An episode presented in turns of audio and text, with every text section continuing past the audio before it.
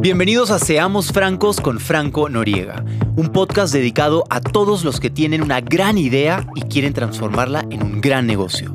Un lugar ideal para ayudarte a resolver tus dudas, enseñarte a descubrir lo que realmente necesitas para comenzar a darle forma a todos y cada uno de tus sueños o ayudarte a descubrir nuevas pasiones.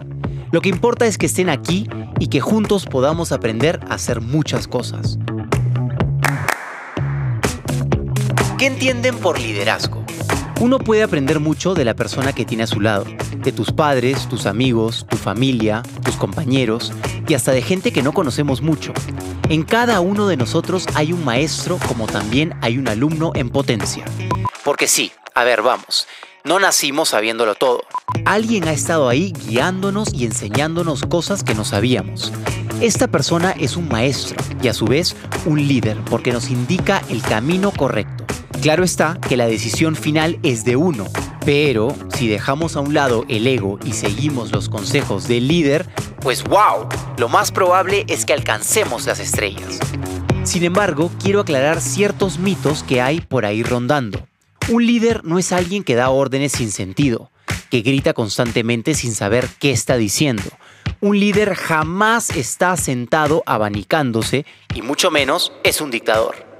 Un verdadero líder trabaja junto a su equipo, da el todo por el todo, está al tanto de todo lo que ocurre a su alrededor, conoce bien las fortalezas de sus compañeros, así como sus debilidades y procura mejorarlas, darles seguridad, empuje y determinación.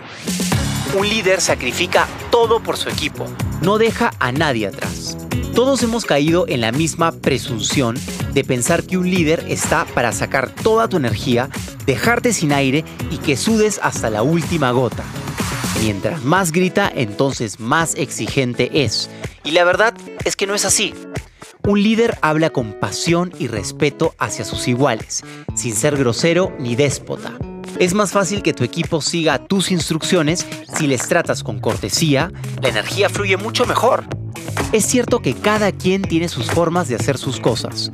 Todo es cuestión de adaptarse y de bajar un poquito ese orgullo tonto de a mí nadie me dice cómo hacer X cosa porque yo lo hago mejor. Si piensas así, jamás podrás ser un líder. Es mejor que estés por tu cuenta y eso no es lo que quieres, ¿no? Pues bien, es importante que a la hora de liderar un equipo se fijen las metas y las estrategias para alcanzarlas que todo el equipo camine a un mismo ritmo, estén todos completamente alineados y que no distraigan la vista del objetivo. Como se dice en inglés, the eye on the prize. Es una gran responsabilidad ser un líder, de verdad, porque tienes que saber escuchar a tu equipo y especialmente a tu instinto. Debes de saber cuándo quedarte callado y cuándo dar el todo por el todo. Es un trabajo que requiere de mucha presión y de saber cómo actuar bajo la misma es reconocer tus debilidades y cuidar del talento de quienes estás guiando. Hay que ser como una especie de gurú y debes estar presente casi que en todos lados, pero también debes reconocer tus límites, interferir solo cuando sea necesario. Lo vivo día a día cuando entro a mi restaurante en Baby Brasa. Sé lo que están haciendo cada uno de mis cocineros, conozco sus debilidades y cuando salen a flote cómo ayudarlos a manejarlas. A manejarlas.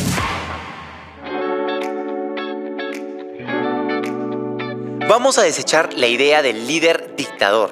Nos han enseñado que un líder no tiene emociones, ni tiene corazón o que es egoísta y se toma todos los atributos para él solo.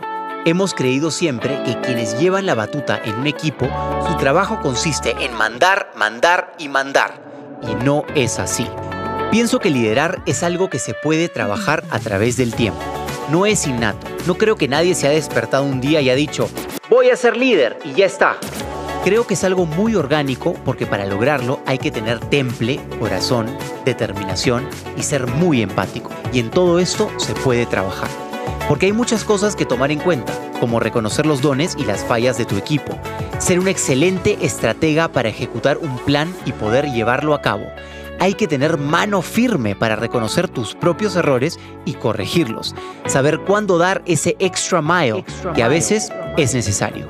Recuerda trabajar tu madurez, eso sí, porque habrán momentos en los que querrás gritar y salir corriendo, cosa que no puedes hacer nunca. Más bien, Debes de recuperar tu equilibrio mental y buscar soluciones. Hay que ser proactivo, diligente y astuto. Recuerda, tu equipo depende de ti. Me pasó cuando comencé a llevar mi restaurante Baby Brasa. Debí estar al tanto de todo. No solamente estar en el pase, estar activo con todo y cada una de las cosas que hacían los cocineros, es decir, saber que estaba preparando cada uno y en cuánto tiempo debía estar listos, sino también estar muy presente en el servicio. Son momentos de adrenalina, no te da tiempo ni de parpadear, pero hay que estar firme y darle apoyo a tu equipo y sobre todo una dirección clara. No de gratis dicen que en la unión está la fuerza. Y antes de que me lo preguntes, te lo diré. Sí, cometí miles de errores. Y está bien, todos somos humanos y errar es normal. No puedes exigirte ser perfecto. Deberás aprender de tus fallas y escuchar a tu equipo, porque a veces ellos tienen la solución. Ser líder es sinónimo de ser proactivo, saber delegar, controlar tus emociones y escuchar a tus compañeros. Los líderes se hacen, crecen y evolucionan. Están para llevar a cabo sus sueños y el de los demás. Te da las herramientas para construir tus propios ideales y te lleva de la mano. Es un gran viaje. Sé un líder de grandes sentimientos. Corrige en privado y felicita en público. Sé el líder que te gustaría tener. Amigos, nos vemos en el próximo episodio para compartirles más tips y cómo emprender en la vida.